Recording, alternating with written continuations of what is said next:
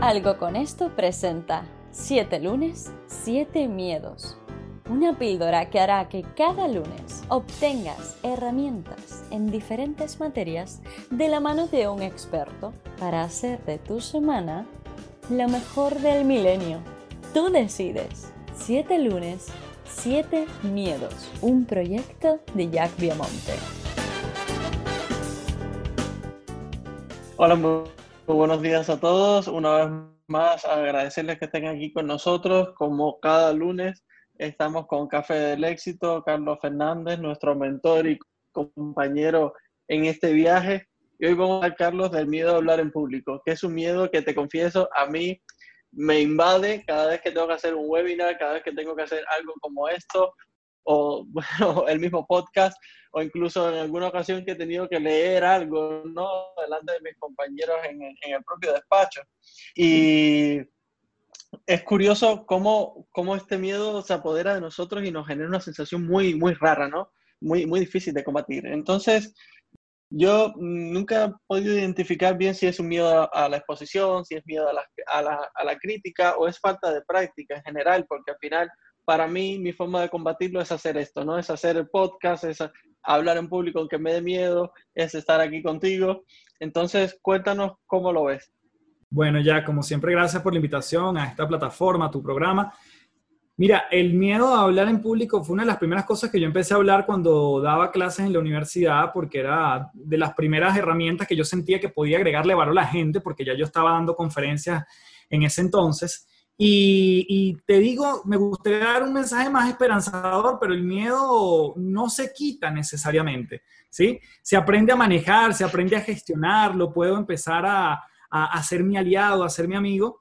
Y, y, y, a mí siempre me gusta mencionar el caso de Andrea Bocelli. Andrea Bocelli, un cantante consagrado, dice, siempre, siempre tengo temor a la hora de salir en público.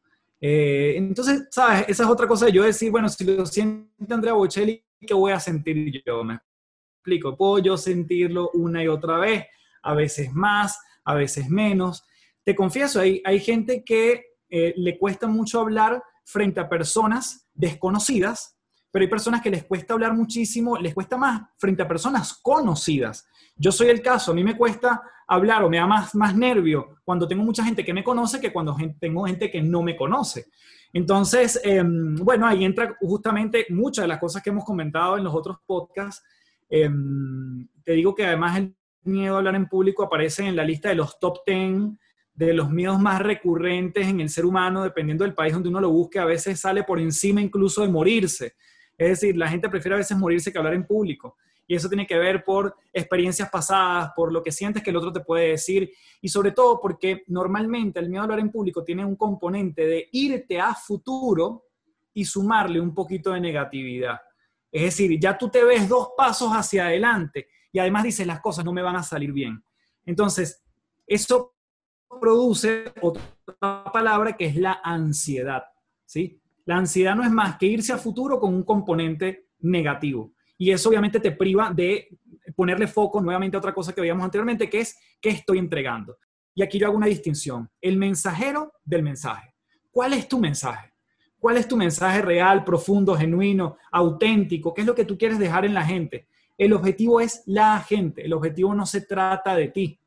Y después pueden haber muchas formas y pueden haber técnicas y pueden haber eh, ejercicios de respiración y pueden haber, pero enfócate en cuál es el mensaje y obviamente el mensajero va mejorando en el camino. Pero me encanta tu estrategia porque tu estrategia es de choque, es de ir, de hacerlo, de intentarlo, de no paralizarte, de no, de no procrastinar o dejar para después lo que puede ser un proyecto, un sueño por el temor a la exposición.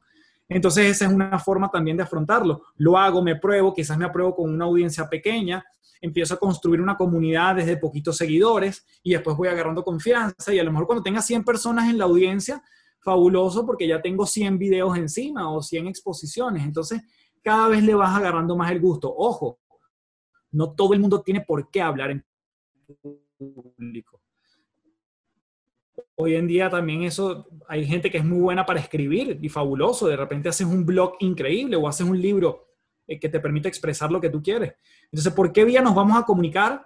pero pensando sobre todo en qué mensaje queremos dejar. Bueno, Carlos, eh, muchísimas gracias por, por tus consejos y por hablar de esto que a mí en lo personal me afecta tanto. Yo he de confesar que es lo único que me funciona el enfrentarme a eso. Es decir, yo soy una persona que ya eh, a nivel interno, aunque algo me cueste, lo intento superar haciéndolo. Me podrá salir mejor o peor, pero lo supero haciéndolo. Digamos, eh, te pongo así, te hago un cuento así muy corto. Una vez había una, eh, yo estaba en un río, había una roca muy alta, ¿no? Y, todo el mundo saltaba de esa roca. Yo veía como todo el mundo saltaba de esa roca y yo decía, ostras, esa, esa roca está alta, pero de pi, como decimos, de carajo, ¿no? Y yo decía, no, pero yo tengo que saltar de esa roca. Y fui a la roca, me trepé, subí, y un segundo antes este, miro el agua y digo, esto está alto y esto va a doler un montón, pero se ha tirado tanta gente, ha, ha saltado tanta gente que ¿por qué no voy a tener valor yo hacerlo? Y no pensé mucho más, cinco segundos, salté, caí, me di una buena hostia, como decimos aquí en España, pero salté de las rocas, ¿no? Y al final enfrenté ese miedo. Así que muchísimas gracias de corazón y bueno, hasta, hasta el próximo lunes y el próximo miedo.